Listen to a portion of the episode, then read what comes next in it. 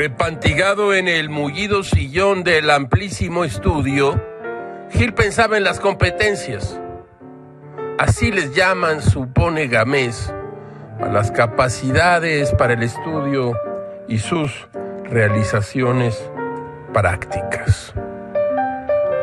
Una nota de Diana Barajas en su periódico Milenio informa que fueron presentados los resultados del programa para la evaluación internacional de alumnos de la Organización para Cooperación y el Desarrollo Económicos, mejor conocida como PISA. PISA 2018, lo cual evaluó a 600 mil estudiantes de 15 años de 79 países en áreas de lectura, matemáticas y ciencias. Gil siguió con atención la explicación de esta prueba que ocurre cada tres años y esta vez solo el 1 ciento de los estudiantes mexicanos pudo comprender textos largos, tratar conceptos que son abstractos o contraintuitivos y establecer distinciones entre hechos y opiniones. Pues ¿qué querían? Esta catástrofe ocurre desde hace muchos años y seguirá creciendo después de que han abrogado la reforma educativa, oh sí, con la pena. Ahora mal sin bien.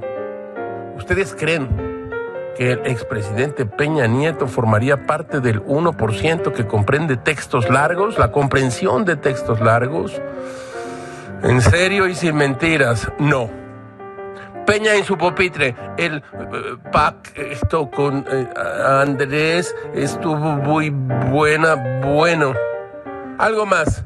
¿Ustedes creen que Vicente Fox habría sido parte de ese 1% de muchachos que se entiende con la abstracción? No. Defina belleza, expresidente Fox. Este, sí, el rancho bonito. Pa' mal, aún mejor que Peña. Regrese a su pupitre, niñote Fox. Sí, los presidentes no saben leer. Y si ellos no lo saben hacer, ¿por qué tendrían que hacerlo los niños mexicanos? Todo es un desastre, de verdad. Y en cambio, en cambio, el número uno en la prueba PISA de lectura, China. Todo es muy raro, caracho, como diría el sabio en el patio escolar. Chino, chino, japonés, come caca y no me des.